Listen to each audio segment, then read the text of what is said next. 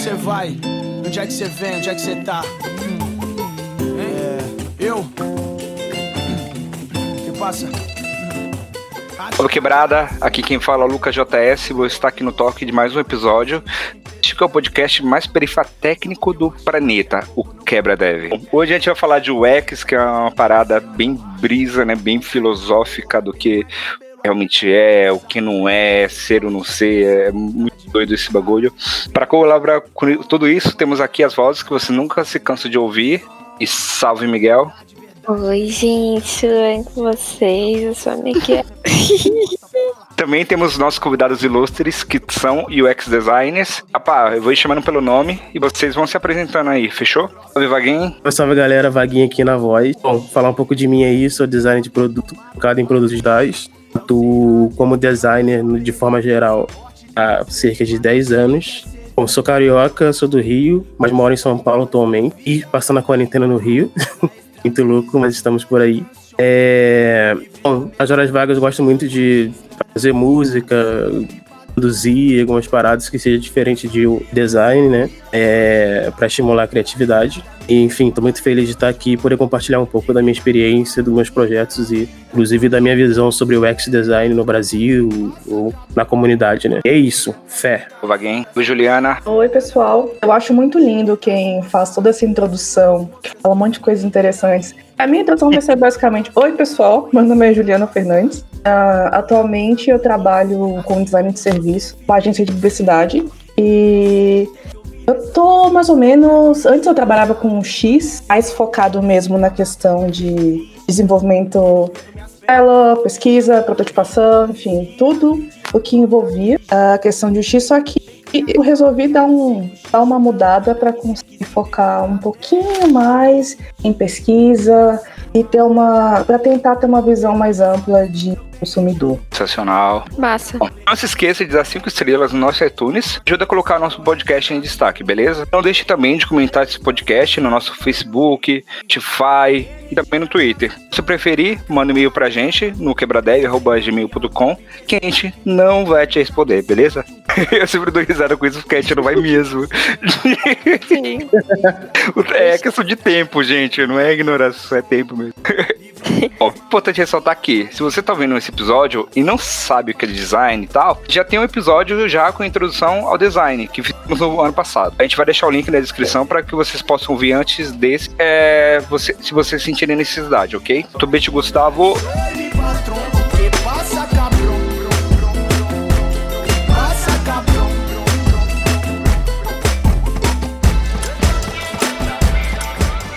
Bom, e para começar aqui o papo, né?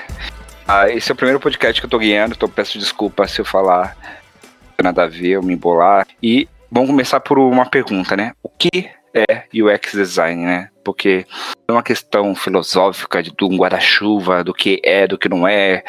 Da faculdade fala que é uma coisa, cada pessoa fala que é outra, né? O que é o UX design para vocês? Eu gosto muito da definição do Don Norman, e fala que o X é uma disciplina que ela diz respeito a tudo que envolve a experiência da pessoa com, uma, com um produto, com um serviço.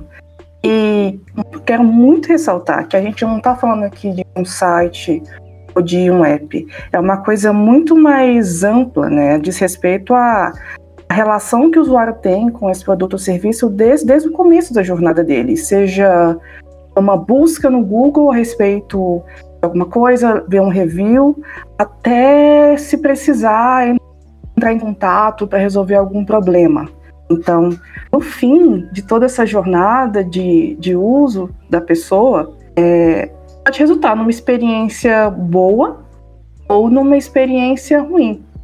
Então, um resumo que eu digo é que o justice design é toda a experiência da pessoa de uso daquilo desde o comecinho até o fim, todos os pontos de contato dela. Isso é muito legal que Don Norman hoje é, é, o, é uma referência, no caso, uma das principais vozes que falam sobre UX design e que ajudou a amadurecer essa ideia.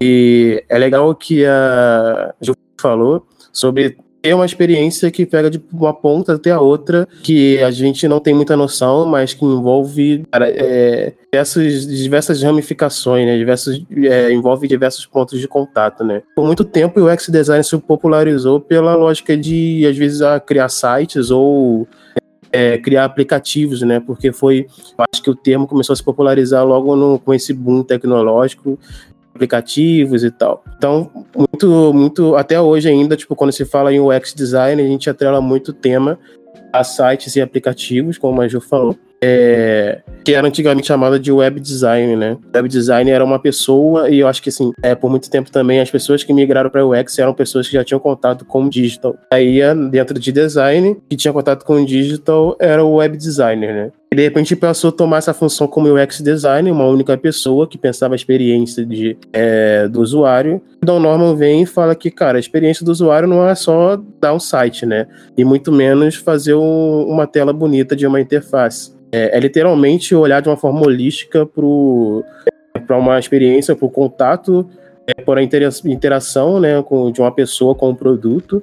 É, e isso não só é, em, em tecnologicamente, tecnologicamente né, falando sobre aplicativos, mas de produtos no gerais indo até para o lado de interação humano-computador, né? Interação humano versus tecnologia, interface. Até disso, a experiência do usuário ela não se, não, não se resume só a, a, a, tela bonita, né? Também todo uma, um, um ponto de contato de, de desenvolvimento a gerar aquele produto em específico, arquitetura de informação, conteúdo, a parte de interação, animações, visual design, a construção da identidade daquela interface. Então, assim, é, é tudo muito amplo, né? É, o, o que o Wagner falou é isso mesmo. É, e fica bem claro, quando a gente começa a refletir, que quem é responsável pela experiência do usuário não vai ser só o designer, ou não vai ser só o arquiteto de informação, ou não vai ser só o dev. Ele é o conjunto do todo. E vai além, né? É, é muito comum a gente ver por aí alguém falar: ah, é, você pode fazer o X para mim? Eu fico pensando, se o X ele é o resultado do todo da minha experiência, eu mexer às vezes num único ponto de contato não vai resolver o problema. É, vamos lá, pensar o exemplo de e-commerce, né? É, vamos tentar melhorar um pouco a experiência de uso do carrinho para deixar a navegação mais fluida, com o mínimo de barreira possível, é, para deixar mais claro para o usuário tudo o que está acontecendo, para ele sentir segurança de, durante todo o processo. O que, que adianta eu mexer num único aspecto e às vezes eu vou falhar na entrega, ou se às vezes eu vou falhar no meu suporte caso essa pessoa tenha um problema, e como é que ela vai trocar? Então, X não é responsabilidade de uma pessoa, um dev ou um designer. É responsabilidade do todo, de todo o conjunto que faz aquele serviço ou aquela Uh, ou aquele produto funcionar. Acho que até entrando no aspecto de é, que o Lucas comentou, né, de ser, de, tipo, às vezes, muitas vezes uma questão filosófica de entender o que, que é o UX design, ou o que, que não é o UX design. Acho que isso se dá porque, querendo ou não, é uma coisa muito nova, né? Design é uma profissão nova. É, é, e a UX dele é ainda mais novo, né? Dentro de todo esse conceito é, de design, e o UX design, todas essas coisas que a gente está falando, é, ainda sendo bastante amadurecido, né? Então isso acaba gerando uma série de problemas em relação a perfis profissionais. Eu mesmo já tive vários momentos de crise de identidade. Eu não sabia o que, que eu era, se eu era UX design, se eu era UI design, se eu era design de produto digital se eu era design de interação. Todos esses termos, é, termos né, são novos e a gente ainda entendendo o que significa cada coisa, né? É, e querendo ou não, acaba gerando, por ser uma, alguma discussão, um debate novo, acaba gerando realmente esse, a dúvida do que, que é e o que não é. Mas uma das coisas que a gente, que eu acredito que a comunidade tem chegado no consenso é que o UX design não é uma pessoa, não é um, um, um, único recurso, mas é toda uma experiência que envolve, como a Ju falou, os outros pontos de contato. Vocês acreditam nesse guarda-chuva, né? Que a gente já vê muito na internet, palestra, que o pessoal põe um guarda-chuva e fala que dentro desse guarda-chuva de UX tem, tem um dev, tem o arquiteto de informação, tem interação, tem o UX Research e várias outras profissões que ficam ali dentro. Vocês acreditam que esse guarda-chuva ali realmente existe? E se ele existe, tem como aplicar na prática, assim, dentro do mercado? É, eu acredito que esse guarda-chuva, acho que faz sentido nesse aspecto de que fala de experiência, tem muito mais coisa envolvida, desde desenvolvimento também, que existe a responsabilidade de tecnologia, de entender qual a melhor de, de, de prover aquela, aquela experiência, não é só realmente da parte de design, de desenhar isso. É, o que eu não acredito é que, é, é que hoje isso esteja tão claro assim no mercado. É, de fato, eu acho que quando a gente fala de UX design, a gente é, ainda muito essa função e ainda, ainda existe muita mentalidade de que é uma responsabilidade do designer, né? O, o, a, enfim, a função que ele ocupe na empresa. O UX design não é uma responsabilidade só de design, né? Eu acho que o isso deveria funcionar, essa mentalidade deveria ser um pouco mais é, abrangida, assim. E até porque o UX design é muito do conceito do design thinking, né? É aquele, aquela ideia de pensamento de design. Um dos conceitos base, assim, para hoje explicar o UX design. A ideia de olhar as pensando todo de forma mais holística, pensar nas pessoas. É, e a ideia de pensamento de design é uma coisa que é, essa metodologia né, é uma ideia que qualquer pessoa pode dar para um problema como um designer, sabe? É, então, por isso que eu acho que, por mais que teoricamente é, faça sentido tudo isso estar tá debaixo de um guarda-chuva, hoje no mercado existe um pouco essa não, não, não acho tão maduro dia a dia, sabe? É verdade. É, eu também concordo, esse guarda-chuva existe, porque tudo que tá ali embaixo, trabalhando junto, converge para esse, é, para prover essa experiência que é a questão de UX mesmo. É,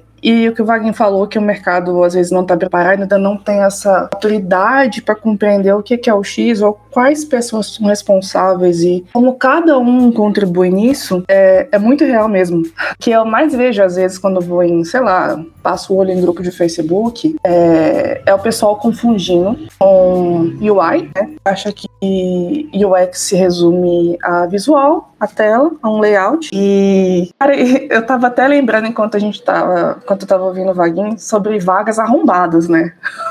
Porque é, eu já vi muita, muita vaga que fala assim, o ah, profissional de UX, uh, e aí quando você vai ver os requisitos, né, o que que, uh, expectativas, né, o que que a pessoa vai fazer, fala assim, fazer banner, fazer e-mail marketing, codificar site em WordPress, fazer layout das telas, materiais institucionais e não sei o que, não sei o que. Não um cafezinho. É, virou sinônimo de.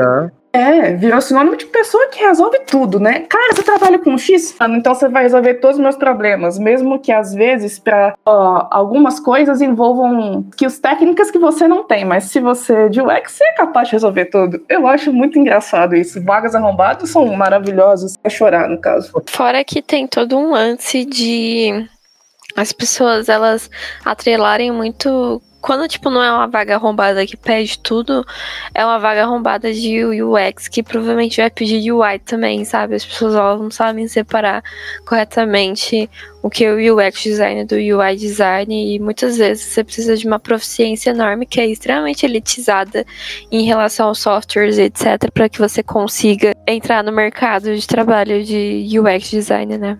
Tipo, ai, nossa, UX design tem que fazer as telas, fazer os protótipos, fazer as entrevistas, fazer os testes, fazer toda a correlação da arquitetura da informação, fazer não sei o que, blá, blá. E aí, tipo, são coisas que, de certa forma, tem a ver, só que são uma nuvem enorme de possibilidades, né? Quando a gente tá falando de UX. Então, é foda. Sim, isso é muito, é muito bizarro, porque muito a ver com, o que eu falei, né? De que é a, a maturidade de área em si, né? Tipo, acho que a gente evoluiu de para várias. É, por mais que hoje a gente veja muita coisa é, retrógrada, tipo, a gente evoluiu para essas questões. De, tipo, antigamente o ex-designer era o cara que fazia é, descoberta, né? Desenhava as telas, é o cara que fazia pesquisa, o print, todas as metodologias de descoberta. E depois tinha que no final é, desenvolver, desenhar aquilo ali. É, enfim, fazer tudo de ponta a ponta é, e esse era o cara que era o UX design. É, eu super desacredito no, nesse perfil hoje em dia, né? Depois passou a evoluir para UX e UI, então assim, ah, UX é o cara que aplica os testes, faz as pesquisas e UI é o cara que desenha. E a partir disso gerava também aquela questão de o que é mais importante, UI, a tela, o vídeo ou, ou, ou ser, ou da descoberta, sabe? Como a gente algumas conversas meio bobas, acho que acabava gerando com, esse, com essa questão. Hoje eu acho que cada vez mais a tendência, ou deveria ser a tendência, é de que UX design não seja mais uma, uma espécie de cargo, sabe? É, porque é sobre isso que a gente está falando. Quando a gente fala, se experiência do usuário e Don Norman falam isso, fala isso, no caso. A experiência do usuário é uma coisa que abrange é, muitos pontos de contato que uma única pessoa não consegue resolver, até porque é, olhar, olhar um problema de forma holística é ter diferentes perspectivas, né? não pode ser uma única pessoa. Então, o UX design não pode ser um cargo.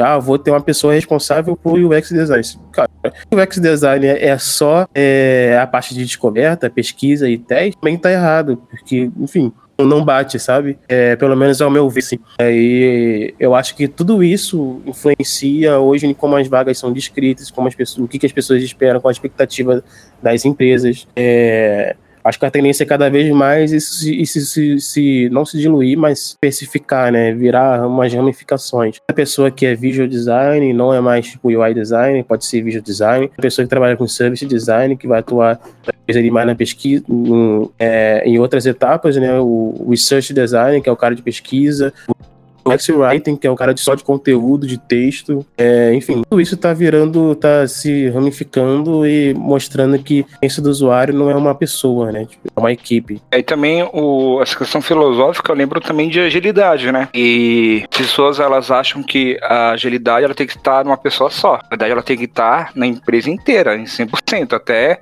mesmo nos sócios, o pessoal de negócios, o pessoal de, é, de clientes e tudo mais, né? E, mas na realidade nem sempre é isso, né? A agilidade fica só numa pessoa e o resto da empresa fica com os ouvidos fechados, assim, e tem uma pessoa ou outra que quer aprender, gosta e tá aplicar, sabe? Isso é verdade. Isso, na verdade, pode acontecer por diversos motivos, diversos motivos. É, sei lá, a gente pode estar falando que essa falta de integração e de visão compartilhada mesmo entre as áreas, que é o que faz a coisa fluir, ela pode estar sendo prejudicada porque, às vezes, é, as áreas não compreendem o que as outras áreas fazem, as áreas não compreendem as, as relações e, de certa forma, dependência até de informação que uma tem da outra. Por exemplo, a pessoa de, de UX, é, de negócio também, para mim, tem que ouvir muito o pessoal da área de atendimento ao cliente, por exemplo, porque é o ponto de contato, assim, uh, primário do consumidor com a marca. Então, falta essa, essa noção de que áreas precisam se falar, áreas precisam compartilhar uma informação, a empresa como um todo tem que ter uma visão centrada. É... E outra coisa também que eu tenho reparado é que às vezes as áreas elas têm é, objetivos diferentes, KPIs diferentes. Então, e como tem ainda mais em grandes empresas que tem às vezes uma,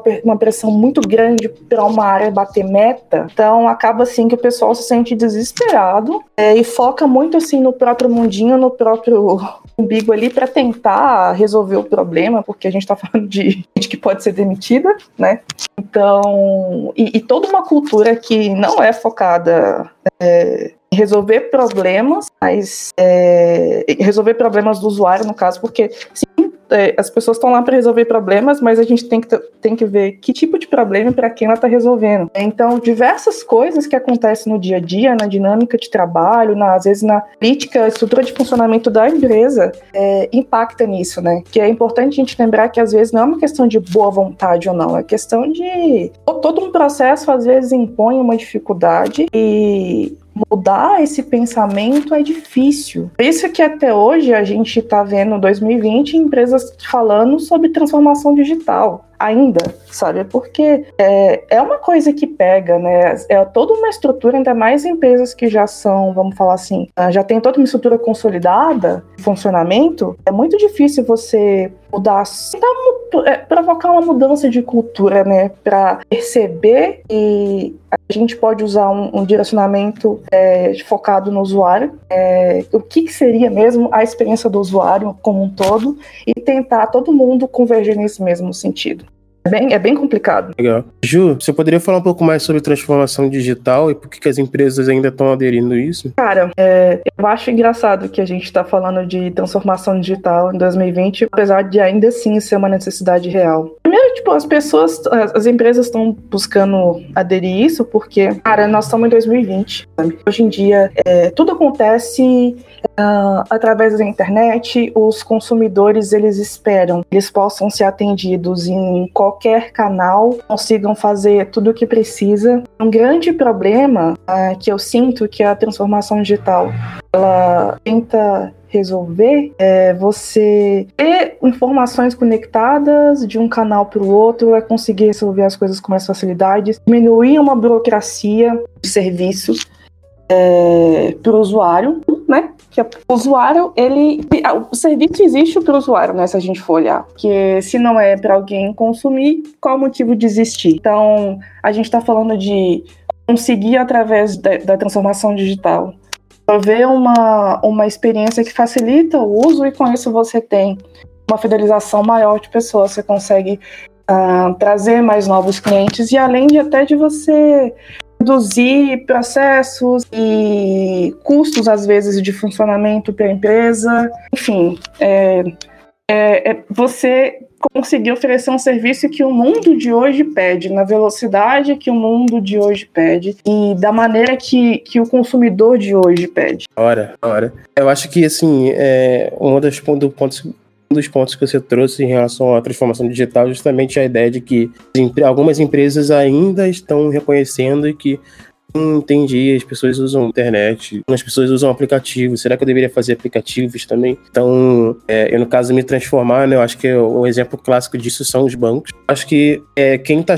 quem tá, as empresas que estão nascendo, as instituições que estão nascendo no, é, agora elas têm esse privilégio, né, muitas vezes têm esse privilégio de começar a partir de um, um momento em que a transformação digital é, virou, virou, prioridade, que a tecnologia virou prioridade em relação à inovação, né? É, eu acho que não tem como não hoje, tipo, começar um negócio e, enfim, vai depender muito do grau de que, do quanto aquele negócio depende da tecnologia, não que necessariamente tudo precisa ser digital, porque nem todas as pessoas são é, é, têm acesso à tecnologia, nem todas as pessoas têm acesso é, ou uma tecnologia avançada em si, às vezes tem, mas de forma uma tecnologia ainda antiga. Então, assim, o designer ele vem também para poder entender, né? O UX designer vem para poder entender o contexto dessas pessoas, né?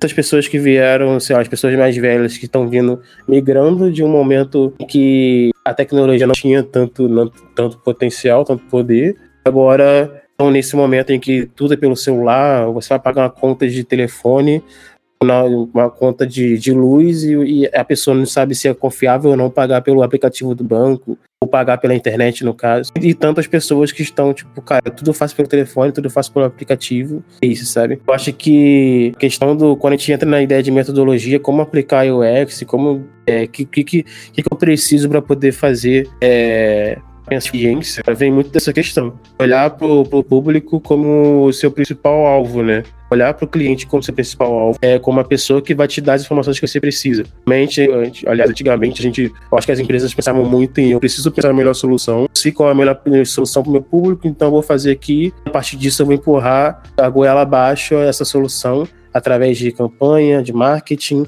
é, de às vezes ir pelas criar mentiras em torno de um produto, tipo inventar um, um problema em, em si para poder dizer que aquela pessoa tem um problema em relação àquilo que precisa do meu produto. Então, a gente vem de um momento, a gente veio de uma geração, né, de, de, de, um, de, de legado muito disso ainda de empresas que acham que conhecem as pessoas verdade, tendem a fazer o máximo para mudar essas pessoas. Agora, um design thinking, né, com a ideia de pensamento de design, de olhar, ter um olhar mais humanizado, é, com, base nisso, ter o, o UX design, a experiência do usuário, né? E com isso as pessoas estão começando, as empresas estão começando a olhar mais para, eu acho que eu não preciso adivinhar e tentar forçar o, as pessoas a consumirem meu produto. É melhor eu entender o que, que elas precisam e sim eu desenvolver uma solução, óbvio, de atender essas pessoas ganhar dinheiro, porque para eu ganhar dinheiro eu preciso agradar o meu público. E muito disso, acho que a transformação digital passa muito por isso também. Enjoei de filme e de escritor francês. Por aqui tá chovendo mais de mês. Tem um paquistanês na jaqueta jeans. Acho que eu enlouqueci. SP, vou aí pra me inspirar, pra te ver correr, pra me libertar. Só deixa fluir, sem forçar, vai acontecer. Se acinzentar, vou te colorir. Ah, quais são as, metodologias de pesquisa pra gente entender a, jornada, a jornada do usuário, né? Também queria saber de vocês se vocês acreditam que tá mudando também esse cenário, porque, ah, como vocês comentaram agora, ah, ainda sinto que ainda assim tem muita empresa que acho que para entender a jornada do, do usuário é você, tipo, achar aquela empatia, nada assim, tipo, ah, eu me colocando no lugar do usuário, eu vou entender ele, sendo que na verdade é muito mais a fundo e estudar para isso, né? Uhum. Acho que metodologia para entender é, é, entender uma experiência, né, para a melhor solução para é, entender um problema de, de, de uma pessoa, é, eu acho que, enfim, é muito amplo também, né? Tanto como a, a questão do, do é, de, de ter várias ramificações dentro de UX, eu acho que dependendo do que você precisa, existem várias metodologias. Então, o mapa de jornada de usuário é uma coisa, né, que é onde você consegue identificar a jornada é, dessa pessoa, entendendo quais pontos de contato com, o seu produto, né, com a sua ideia. É, isso vai é importante ter isso porque você entende é, é aquela questão, né, a questão de olhar de forma mais holística, né, entender que tipo, cara, quero fazer um aplicativo, sei lá, é, de medir de medir coisas. Preciso entender em que contexto ele vai usar esse aplicativo, por quê, se vai ser simples ou não. Então preciso entender o que vai fazer. Se o cara vai estar no meio da obra, vai pegar, vai usar o telefone no meio da obra, sendo que ele tá com a mão suja, ele nem toca no telefone, será que ele vai tocar? Se ele pegar na hora de medir, o que ele vai precisar para fazer isso?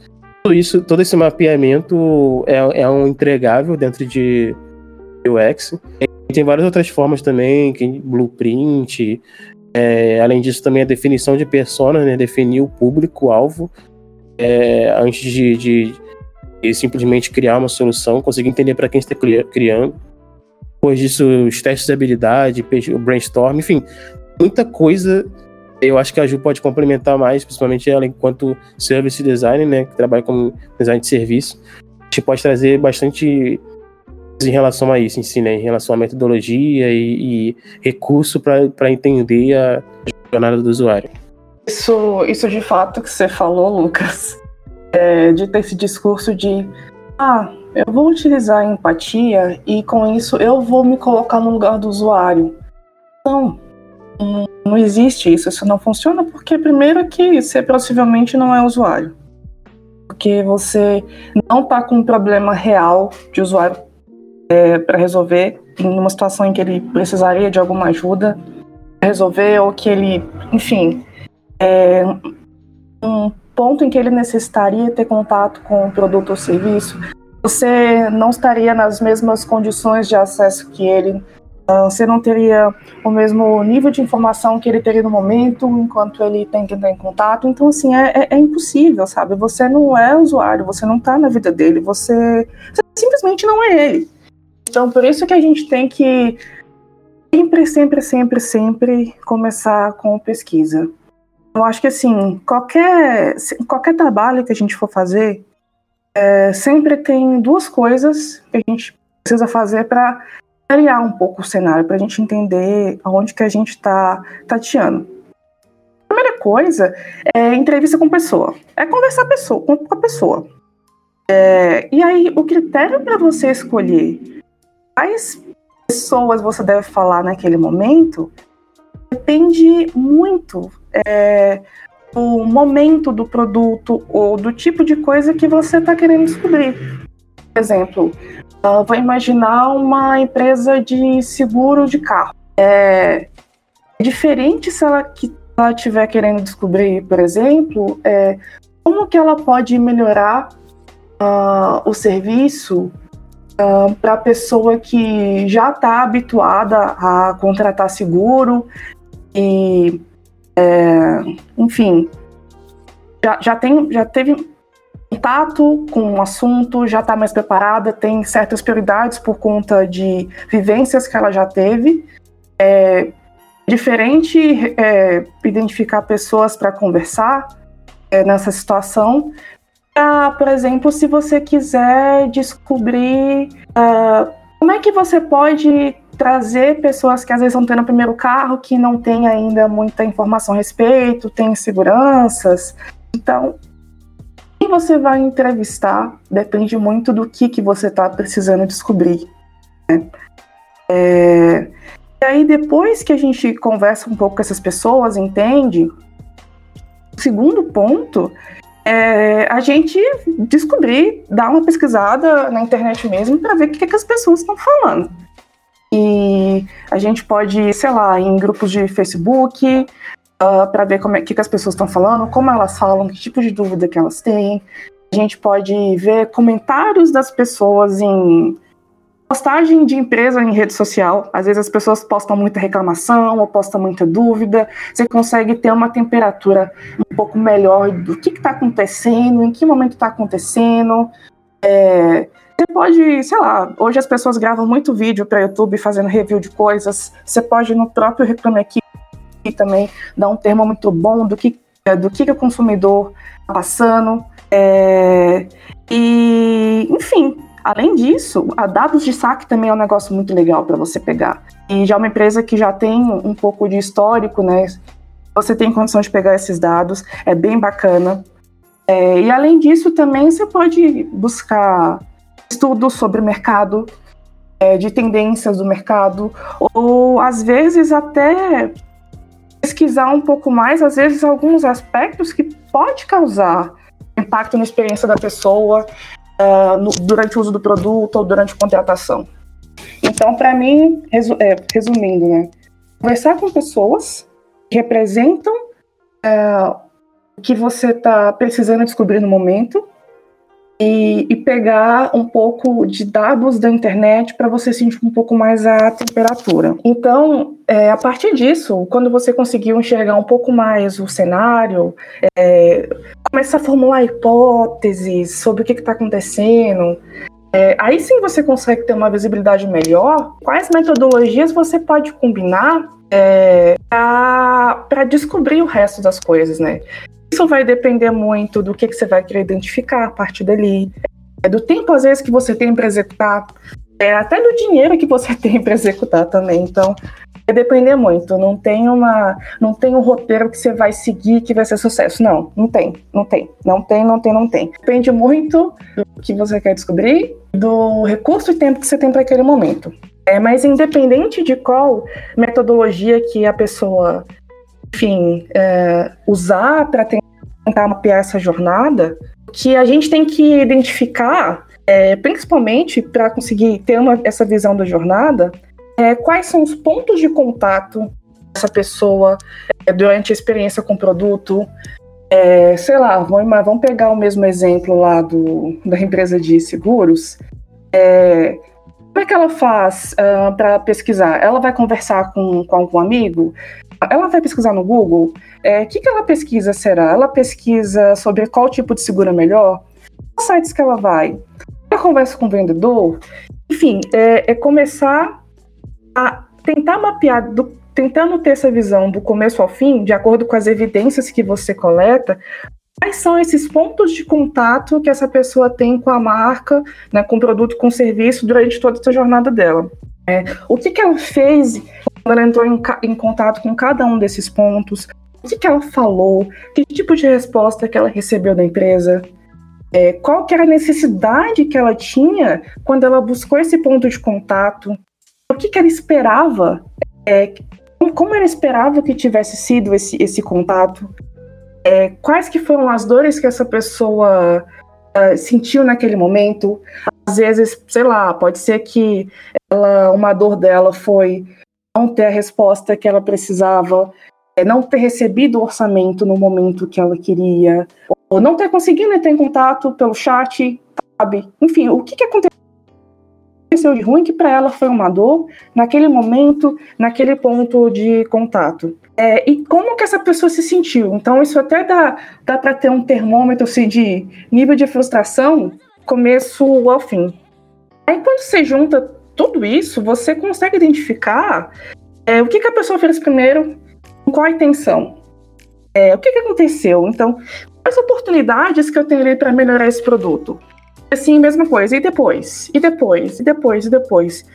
Aí você consegue montar uma jornada para você entender um pouco de como é que está sendo a experiência do usuário como um todo. Também a uh vocês falaram, acredito sim que o Reclame Aqui ele é meio que um termômetro, mas só que essa questão do feedback do usuário, ela realmente ajuda o designer e fazer o usuário dar mais feedback, porque a gente percebe pessoas, a grande maioria só avalia um aplicativo para falar mal. As pessoas que estão gostando do aplicativo, elas claramente elas vão dar assim, elas vão dar um feedback, né? Os maiores aplicativos do mundo, Facebook, WhatsApp, é, a grande maioria é, é realmente descer na linha.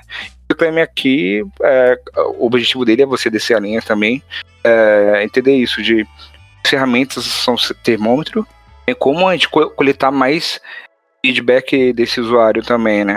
Cara, sim, na real, tipo, a tendência do, do ser humano já é reclamar, né? Assim. Demais. O Twitter era pra isso. O dia inteiro reclamando. Por isso, que, por isso que o Twitter é bom, por isso que eu tenho Twitter, por isso que. a tendência do ser humano é reclamar. Assim, é muito difícil ele vai se sentir à vontade ou se, se locomover para poder dar algum feedback positivo, elogiar algo. Até nós, a gente mesmo nas nossas relações tem muita dificuldade de elogiar um amigo, um, enfim, isso é meio que intrínseco, né? É, eu acho que não é algo que, tipo, ah, as pessoas são assim. É, eu só acho que a gente, o que o design, ou o que o, o UX design, no caso não o UX design, né? enfim, o que o design ou uma empresa deveria fazer para poder conseguir isso, em relação aos feedbacks positivos, é conseguir estimular de alguma forma.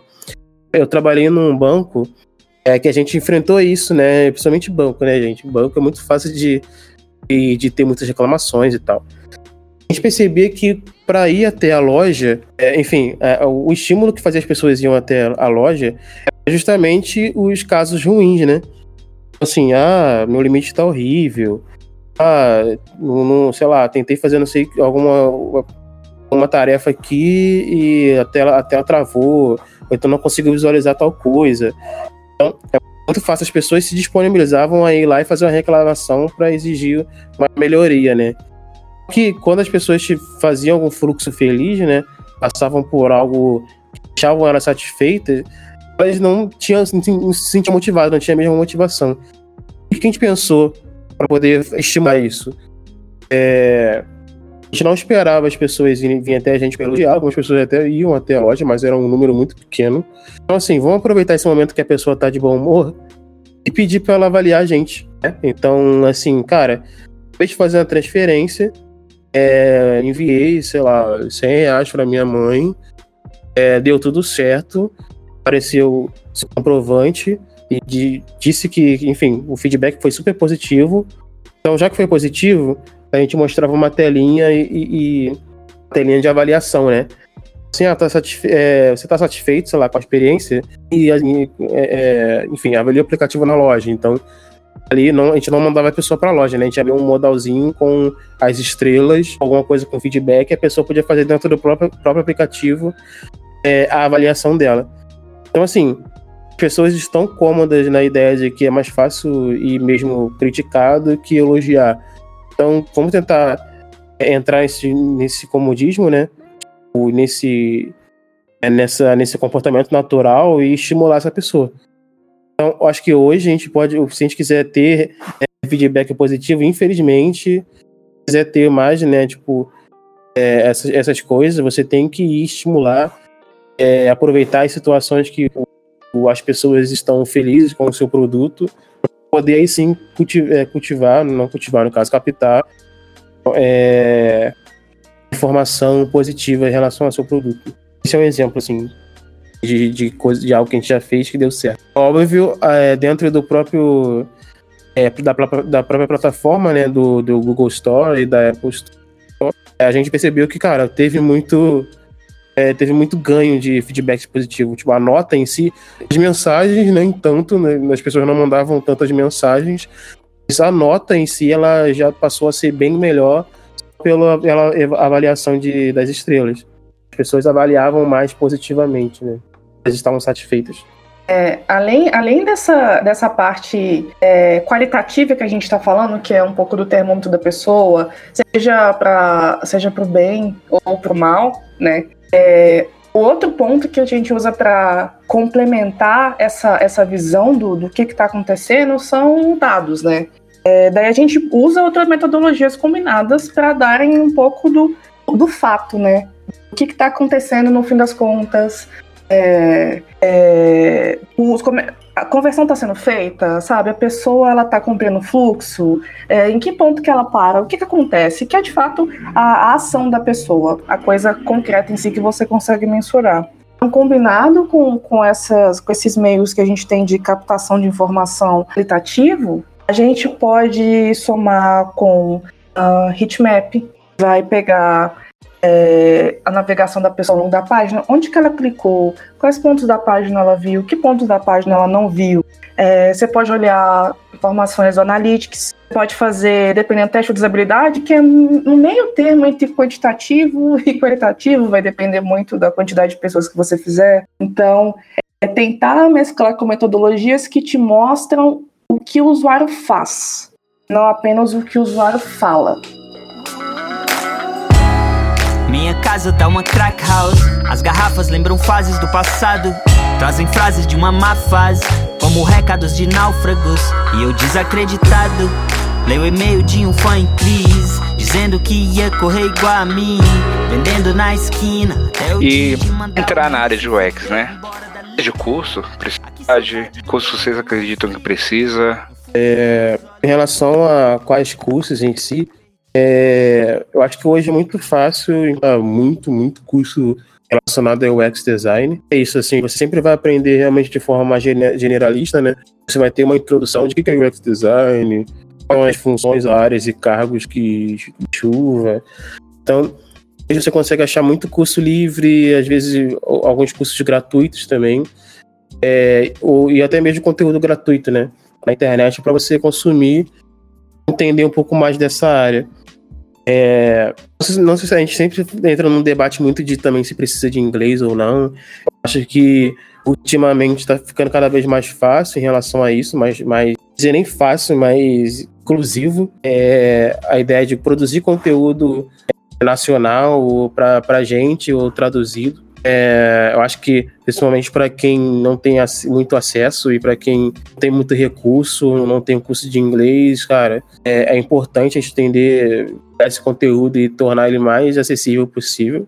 Então, assim, eu acho que de, de bate pronto eu diria que não precisa de inglês que o inglês é mais um plus caso você queira estar mais por dentro das coisas, porque até porque muito do que a gente aprende em relação ao UX ainda vem é, muito centralizado na cultura norte-americana é, ou europeia. Então, tem como, às vezes, se você quiser estar muito por dentro, cara, o inglês vai ser bom para você para isso para aprender UX design você não precisa de inglês. Depois tem um, um, um, conceito básico de informática ali, que eu acho que é, a, gente, a gente acaba tendo isso por naturalidade, conforme a gente vai usando. É, quanto mais a gente tem acesso à tecnologia, redes sociais e tal. E, mas no geral é bem isso, assim. Lembro que essa semana, não, não, nos últimos dias, Percebi que nos últimos dias tem surgido bastante conteúdo gratuito é, por causa da quarentena e todo esse problema que a gente está enfrentando de isolamento e distanciamento. Então é muito bom que as pessoas aproveitem isso. Um tempo atrás eu compartilhei no Twitter é, um curso que, cara, custava 1.500 e está custando zero. É, então é muito importante que as pessoas também tenham acesso e estejam cientes disso. É, principalmente para essa questão de ter ser mais acessível para as pessoas de forma geral, assim. Então, é, como eu disse, é, hoje a gente está tendo bastante recurso, assim, de iniciar uma carreira de UX design através de curso simples na internet ou, ou conteúdo, até mesmo conteúdo gratuito. Essa pergunta, se precisa de curso para entrar na área, é uma pergunta muito clássica, né? A principal dúvida de quem está começando. Assim, a minha opinião é de que você não precisa de curso. O que você precisa é, de estudo. Você vai, é, você pode recorrer a curso, tudo bem? É, você pode recorrer a livro, você pode recorrer a trocar experiência com as pessoas. Então, acho que os dois pontos que você precisa para poder entrar em um X é estudo e experimentação na prática. É, e essa experimentação você pode fazer nem que seja com um projeto fictício, né? Às vezes as pessoas se pegam muito, tá, mas e aí, onde que eu vou tentar aplicar um pouco do que eu estou aprendendo? Não precisa ter um cliente ou pegar um projeto de verdade para tentar exercer o que você está aprendendo. Você pode fazer um projeto fictício. É, é óbvio que, o curso tem suas vantagens, né? Porque você ali você é, vai ter uma curadoria do conteúdo, você vai ter alguém para te mentorar de alguma forma. Você vai conhecer outras pessoas que vão estar tá na mesma situação que você, sabe? Aprendendo a mesma coisa que você, você consegue trocar informação, é, você consegue trocar anseios e aí você se sente às vezes até melhor porque você vê que outras pessoas às vezes têm as mesmas dificuldades que você, eu passo a mesma coisa que você.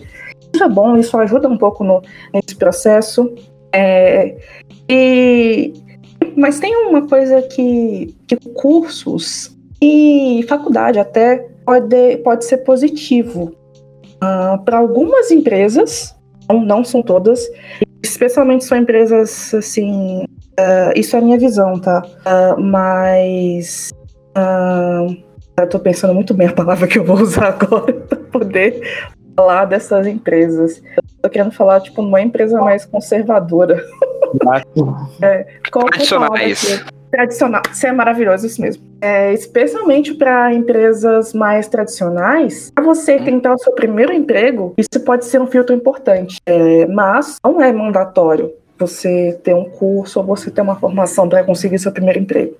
É verdade, eu acho que esse ponto é importante de falar. Assim, você quer um. Acho que quando eu falo que as pessoas que design estão um pouco mais acessível nesse aspecto, que você não necessariamente precisa passar pela faculdade, né, tipo, fazer uma faculdade para ingressar no mercado, você consegue ter acesso a certificações de cursos online e a custo bem barato, barato, né, não bem barato, assim, acho que depende, mas a um custo menor e tal. É, e além disso, também tem essa questão de que as pessoas, muitas empresas olham muito mais esse portfólio. Então, e isso significa, isso abre espaço para muitos designers autodidatas. Embolei as palavras aqui. Abre espaço para muitos designers autodidatas, né? É, eu sou um designer autodidata, por exemplo, nunca curso e nunca também. O que eu aprendi foi muito é, lendo, conversando com pessoas à minha volta, enfim, aproveitando as oportunidades. É, senti muita dificuldade por ser autodidata, tipo, é, o fato de não ter uma mentoria ou algo do tipo.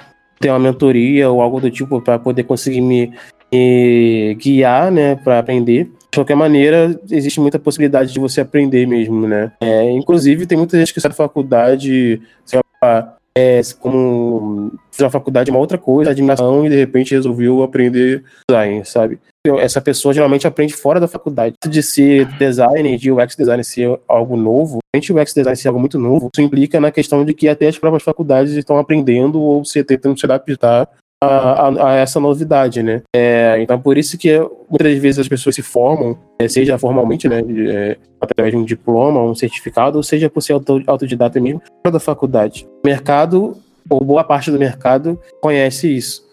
Isso que, às vezes, quando essa pergunta, essa pergunta que é muito latente de, ah, precisa de faculdade ou não, é, é o que a Ju falou, vai depender. Depende se você quiser criar uma carreira lá fora, em outro país, uns países vão exigir o diploma, outros não. No Brasil, isso é flexível em algum momento e algumas outras empresas também não. Então é, é, é muito dessa do objetivo de carreira da pessoa. Porque eu, é, por exemplo, eu fui design porque na época que eu tava na minha carreira, eu sempre gostei do usuário e os cursos na época, né, 2014, eram de programação, análise e etc. Tinham na grade coisas que envolviam o usuário, é, envolviam essa importância, né, que, meu, é para quem a gente trabalha, né, no final das contas. E aí eu, eu acho que tá mudando essa realidade e também os, os devs também estão tendo uma como se diz, uma consciência melhor sobre isso, né? Porque hoje eu tô uma empresa que os devs eles têm consciência disso, né? Mas eu trabalhei em empresas no passado que faziam piadinha com os UX, os UI o dia inteiro, assim.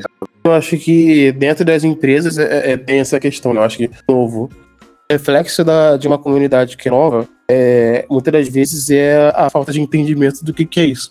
Tipo, as empresas ainda, tipo, você vai na, nas, você começa a trabalhar em a maioria das empresas e principalmente as empresas que não têm é, a ideia de design como parte fundamental na desenvolvimento de soluções, é, você ainda vai encontrar pessoas tipo que não sabem o que você está fazendo lá. Para você, para eles você tá lá na tela. Então, assim, para que que para que que serve, né, um, um design de produto digital? Para que serve um service design?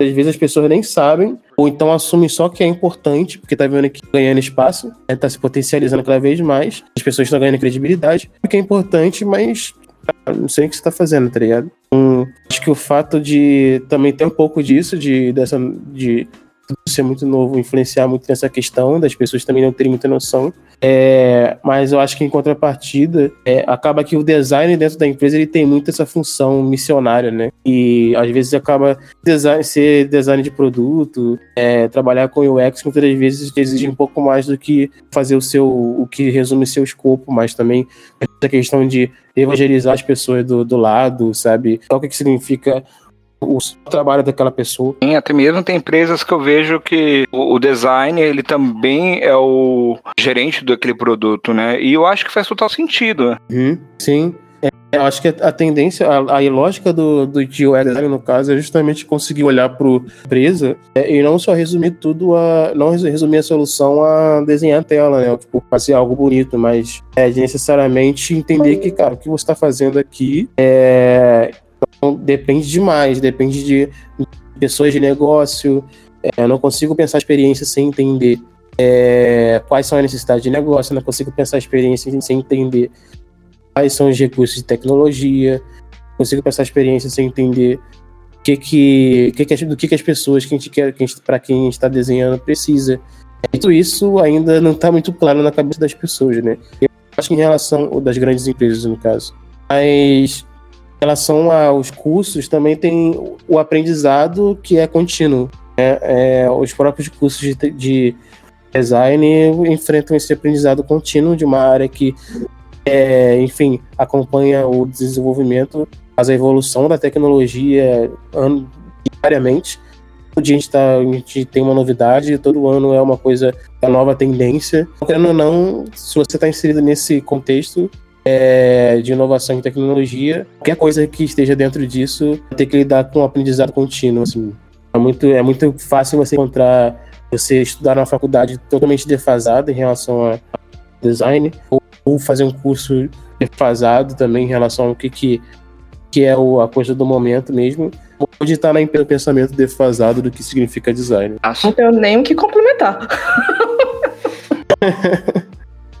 E uma pergunta rápida para vocês, antes de entrar nesse assunto, só respondo com sim, não ou pende. A área é elitista? Sim. Ah, concluímos que a área é elitista, né? Principalmente para mim, acredito que ela é elitista porque a, a faculdade ela é mais cara do que alguns outros cursos. Acho que você pode ser um ex autodidata. Também os eventos eu vejo que são muito mais caros, assim. Eu tô numa ONG que a gente consegue cortesias cortesias para dev são muito mais fáceis. Cortesia de dev é 100, 200 reais, 300. Agora, um evento de UX, vejo evento que ficou assim, meu, 500 pau. Tem uns que são mais de mil reais. Eu fico assim, meu, vai ter abertura do Bruno Mars para ser esse preço?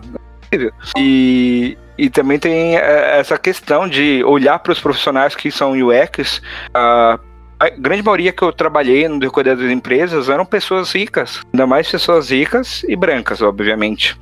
E, e como a gente pode mudar essa realidade, né, gente? É, essa é uma discussão que, nossa, dá para ser muito, muito aprofundado.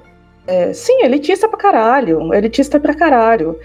É, você quase não vê negro em design, você quase não vê gente da periferia, você quase não vê pessoa trans, você quase não vê pessoa com deficiência. E você citou bons exemplos. É, formação cara, é, evento caro, muitas coisas que dificultam o acesso. É, mas também a gente, enfim, tem vários pontos, como eu falei a gente uh, pode até levar em consideração que às vezes o recurso que você precisa para executar o trabalho é caro. Não é todo mundo que tem dinheiro para comprar um computador, é, sei lá, um Mac ou um computador mais potente que aguenta os softwares que você precisa. É, não é todo mundo que pode pagar a licença de um software, de um Sketch, da Adobe, ou, ou outros uh, recursos que você que o mercado cobra do profissional. E um outro fator também, cara, que eu acho que direciona muito isso é requisitos que as empresas exigem na hora de contratar. É, a gente realmente, tipo, o que, que eles vão dar preferência? É, para quem estudou, sei lá, numa universidade caríssima, ah, para quem às vezes já tem uma experiência prévia Aquele... A galera da SPM, AMB, né? Exato, exato. Fulano que já viajou para fora, às vezes tem uma experiência de algum outro lugar, uma vivência específica. Pessoas que, na condição material, é, conseguiram ter um, um, rumo que é de preferência dos contratantes, sabe? Então isso é um, isso é um grande problema.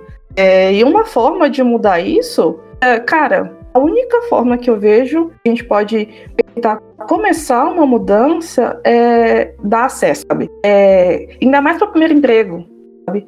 Deixa essas pessoas. Cara, Júnior, você não, não pode uh, cobrar certa experiência profissional de uma pessoa júnior. Então, abre, você não precisa contratar a pessoa que fez é, SPM e tudo mais. Você pode, uh, sei lá, acho que se eu falar isso, eu vou dar um exemplo. Eu vou dar um exemplo e vou ter que falar o nome da empresa. Mas tem, tem um lugar, por exemplo, que eu sei que uh, quando eles estão com vagas novas, vagas de júnior ou de estagiário, eles tentam uh, encontrar pessoas interessadas em faculdades uh, mas que tem gente da periferia, porque tem um, um, custo de mensalidade menor, então às vezes é o único meio de acesso que as pessoas têm para estudar. É, procurar contratar através de projetos tipo Transempregos, uh, outros meios de você buscar as pessoas e trazer essas pessoas dentro, porque do jeito que existe hoje essa barreira como pré-requisito de contratação, isso nunca vai mudar. Eu acho que antes de tudo a gente tem que questionar nossas metodologias e ferramentas, né? Porque tudo que a gente aprende sobre resolver problema possui um viés extremamente eurocêntrico e norte-americano, né? Tudo é sobre metodologia ágil, design sprint, isso tudo é sobre como é, os norte-americanos e, é, enfim, essa galera aprendeu a resolver problemas, mas a gente nunca recebe, nunca estudou, né? Nunca teve a oportunidade de, de conhecer outras formas de, de, resolver problemas, né? De outros povos e tal. Então acho que antes de tudo é legal a gente questionar muito é, tudo que a gente aprendeu em relação à metodologia e ferramentas, né? É, porque ainda assim vem do viés de um, de um é, de um único olhar, né? Geralmente é sempre eurocêntrico ou norte-americano. E além disso, assim, nem todas as pessoas possuem o mesmo recurso, né? É, e quando projetamos uma solução para o, para o mundo, olhando apenas sobre a perspectiva branca eurocêntrica, outras pessoas se sentem é, exclusas, né? Sentem um impacto cultural, né? E não se identificam é, com, com o que a gente desenvolve. No caso, muitas das coisas que a gente faz, é, que a gente consome, foram coisas que foram empurradas a goela abaixo de uma cultura que, pela qual a gente não se identifica. É, e a gente aprendeu a, se, a, a, usar, né? A se acostumar com isso, né? Isso vai desde é, soluções tecnológicas mais avançadas a, a conceito de design mesmo, sabe? Aquela questão de minimalismo também, sabe? Forma e função. Tudo isso são conceitos é, euro, eurocêntricos, né? Europeu. Tudo isso é um conceito bem branco, assim. E aí você vai pro. Às vezes você vai numa quebrada, mano, você vai oferecer o minimalismo cara, você não vai conseguir vender. Porque não é isso que as pessoas querem. Você não vai conseguir convencer as pessoas de que, ah, quanto menos melhor. As pessoas gostam de ornamentação, gostam de, de figuras e etc. Então você vê que existe muito esse choque de cultura, porque muitas das coisas que a gente aprende e conhece sobre design é, vem sobre um viés, sobre um único viés, né? sobre uma, uma única perspectiva cultural.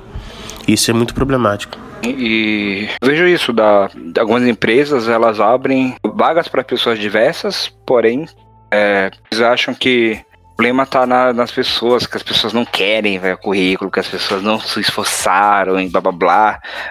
Na verdade, essas pessoas elas conseguiram capacitar, sabe? Sim.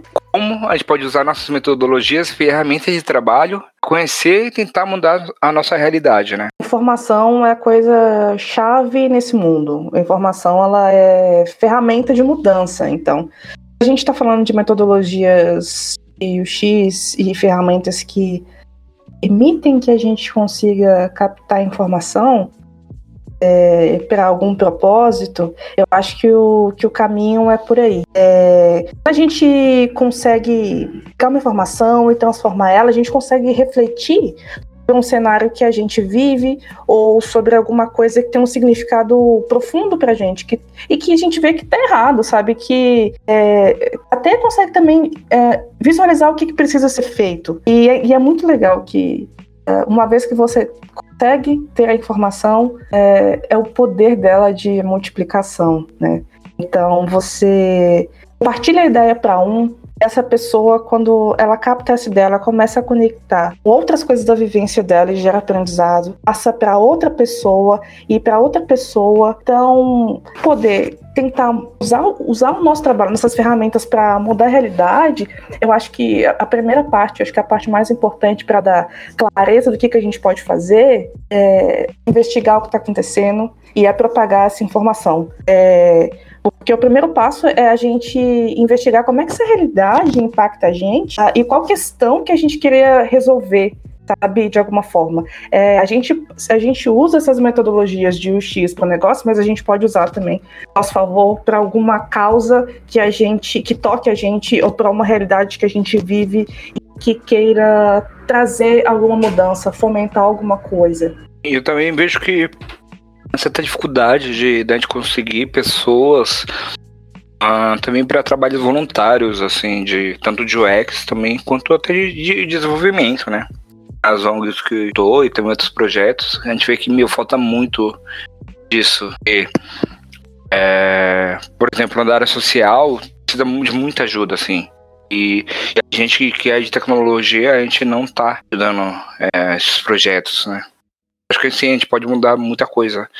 A gente pegar umas duas horas do nosso saldo e tentar ajudar algum projeto. Sim, sim, eu super concordo e eu entendo exatamente isso que você está falando. É...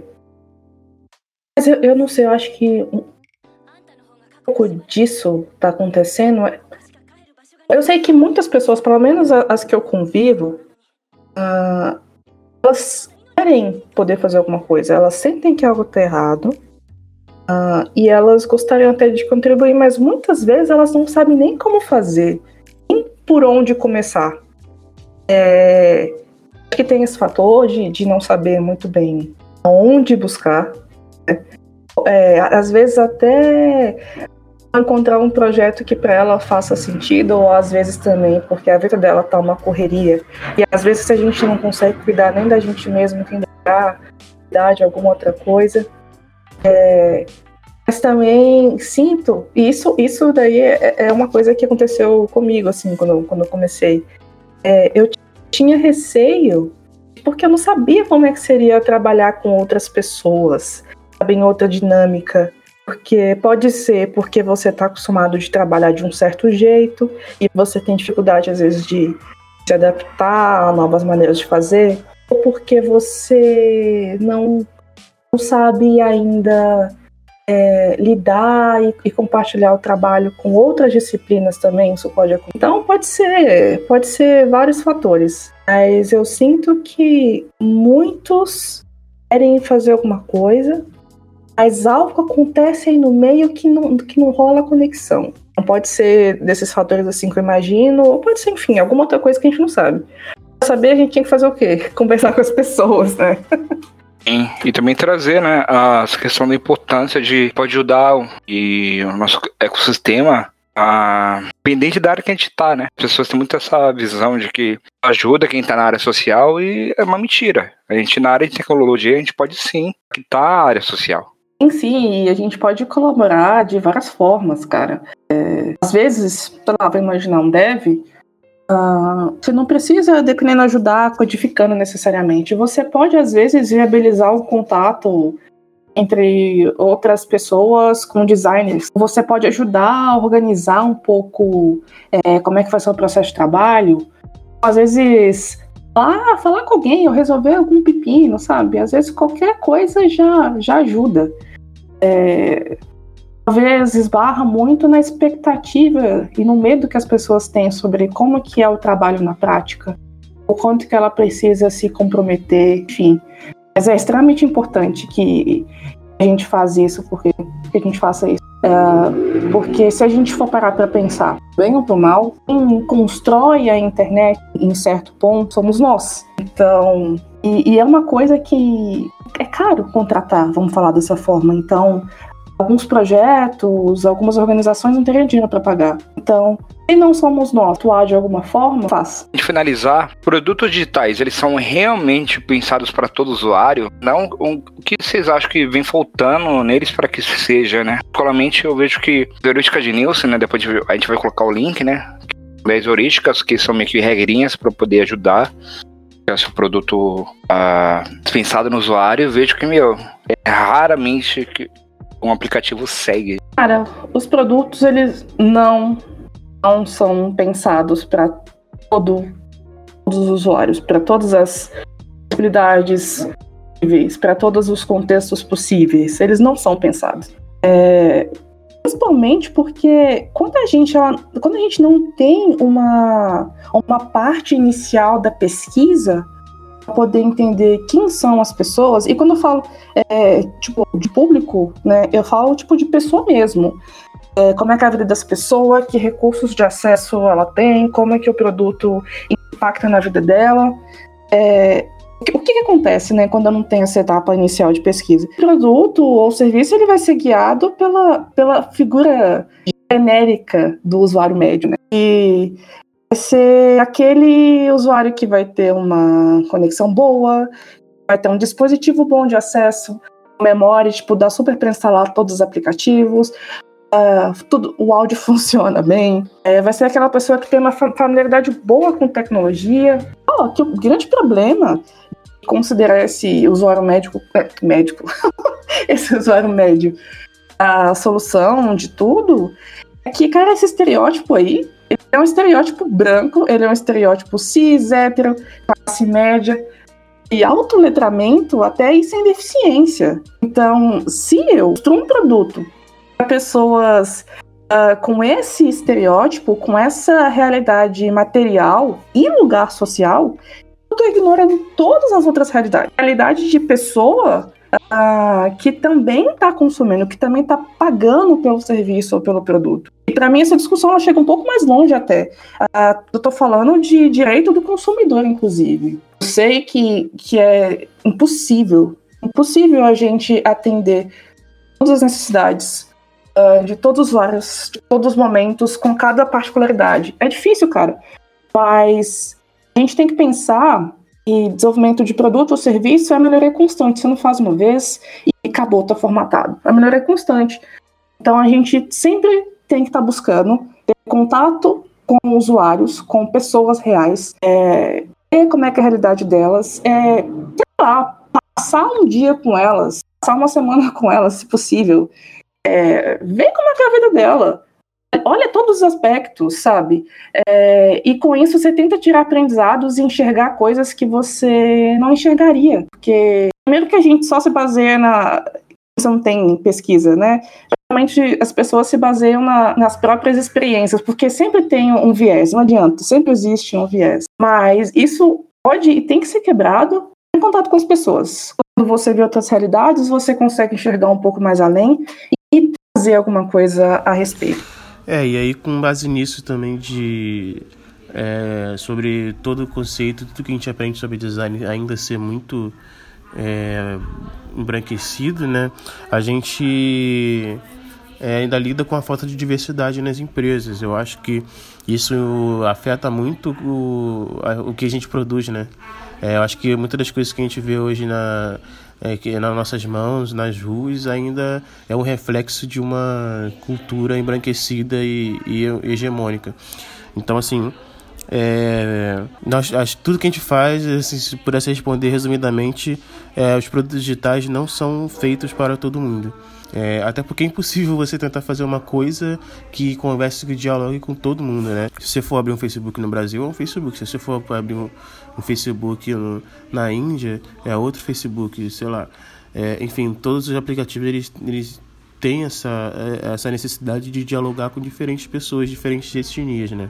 Dentro do Brasil, no nosso cenário nacional, a gente tem uma variedade grande de, de, de etnias, né? E, e cultural, inclusive. Então, é, nem tudo que a gente faz é, consegue dialogar tanto, com tanta facilidade para é, no nosso cenário. Então é importante conhecer primeiro é, tudo isso e acho que a melhor forma de conseguir fazer isso é ter uma equipe diversa para conseguir explorar mais a nossa criatividade, que as empresas consigam explorar melhor a inovação. Porque é, é, é fato que empresas com equipes mais diversas têm probabilidade de ser muito mais inovadoras, né? Tipo, isso é um estudo da McKinsey, sabe? É... Então, assim, os produtos não são pensados para todos os usuários. Né? E o que falta é diversidade mesmo. Quer fazer algum comentário, Miguel? Não, acho que eu tô de boa. Acho que agregou tudo. Bom, vou finalizar então aqui, pessoal. Ah, brigadão. É, o Miguel Vaguem dar o último salve. Alguma mensagem, algum recado? É, busquem conhecimento. Pô, obrigado aí mais uma vez. É, a equipe da Quebradev por ter me convidado de novo. E, cara, é sempre uma honra estar aqui poder compartilhar essa experiência com vocês e aprender muito com vocês também. E um salve para todos aí que estão ouvindo, que me apoiam e a galera, enfim, que tá no corre junto comigo aí. Queria agradecer é, a Tainá e a Amanda, que são duas amigas minhas que ajudaram a montar um projeto que inclusive quero que vocês acessem, designersnegresnobrasil.com.br. É um site para dar visibilidade para os designers pretos na, é, nacionais. Então, cara, divulga, compartilha, acessa lá, envia seu perfil, conhece, vai ser bem legal. Acredito que vocês vão gostar muito. E é isso, me segue no Instagram aí também, Wagner com W. É só colocar por extenso Wagner com W que vocês vão me achar e, cara, quando quiser trocar uma ideia, manda uma DM que a gente tá disponível aí. Pai tá on. Salve. Uh, eu acho assim que se eu puder deixar uma mensagem para quem tá interessado, vou entrar em UX, mas não sabe muito bem como fazer, se sente inseguro. É, cara, é, é, eu só quero que você saiba que você não precisa conhecer tudo de cabo a rabo, você não precisa preocupado uh, em saber uh, fazer pesquisa sem erro. Você não tem que estar preocupado em desenhar a melhor interface sem erro, em planejar o melhor fluxo que não tem erro, porque primeiro que isso não existe, Segundo é que o seu momento é esse, é de aprendizado, sabe? E tá tudo bem, tá tudo bem mesmo. É mais importante você ficar em estar tá sempre estudando e fazer essas experimentações práticas e aprendendo com, com seus erros e acertos do que ficar, às vezes, preocupado ou frustrado achando que tem que ser uma coisa, quando na verdade você não precisa ser. Tudo é um processo. Então fica tranquilo, é, você já ter interesse e já querer, especialmente se você querer fazer isso para um bem, é, para ajudar pessoas e projetos, cara, vai fundo, tá boa, vai fundo mesmo. Só vai e com o tempo você vai tudo se acertar. Acho que é isso aí, gente. Pode dar o um salve, João. Você quer falar um salve pra alguém? Não, pode, pode falar. Tá. Não, gente, só um salve para todo mundo que tá ouvindo. E eu espero que essa discussão tenha pregado uma coisa e, e aquela coisa de sempre, né, gente? É desculpa qualquer coisa, sabe? A primeira vez que eu fiz podcast, tô nervosa, espero não ter falado, né? Posta. Ah, eu acho que esse episódio é dedicado a todas as pessoas que querem entrar na área de UX design, então uma boa sorte. É, espero que os convidados estejam é, disponíveis para qualquer coisa, as pessoas tirarem dúvidas e conversar mais pessoalmente. Eu sei que todo mundo tem sua caminhada, todo mundo, tipo, precisa de alguma coisa para dar o primeiro empurrão, ou o segundo, ou o terceiro, ou o que fazer, o que não fazer, cada um tem suas escolhas, então boa sorte aí para quem quiser começar na área e é isso, um salve para minha gata, que se chama Frida, que ela ainda está arisca e a gente não sabe lidar uma com a outra ainda. É isso. Frida Gato. Frida Gato. É isso aí, pessoal. Obrigadão para quem ficou até aqui agora. Ah, finalzinho de podcast. A discussão foi sensacional. Tô muito que tem uma parte 2, porque Ju e o Vaguinho são pessoas maravilhosas que manjam pra caralho assim, puxa o saco mesmo. E não gostou ouvir o soco. e isso daí. É, e também da Lura, né, gente? Então, sobre a Lura, basicamente a gente tem um cupom de desconto de 10% na, no ingresso à Lura. A Lura é uma plataforma é, de cursos online. E aí tem, desde UX Design, que é a tema desse episódio de hoje, até desenvolvimento, até infraestrutura, até diversas coisas interessantes de questões ágil também. Então é muito interessante para você que está começando ou que quer trocar de área ou coisas do tipo, você aderir à plataforma da Lura e com esse cupom de 10% de desconto você ingressa lá, faz seus cursinhos, tem seu certificado pra colocar no seu LinkedIn. E é isso, basicamente. Então a gente vai deixar na descrição. E é isso. Valeu, pessoal. Até a próxima. Próxima, galera. Beijo, tchau. Amor, eu sei, já entendi que nosso envolvimento é bonito.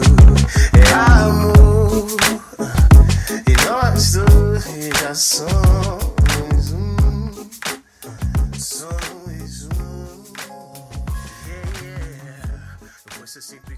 eu sou único. Falando desse jeito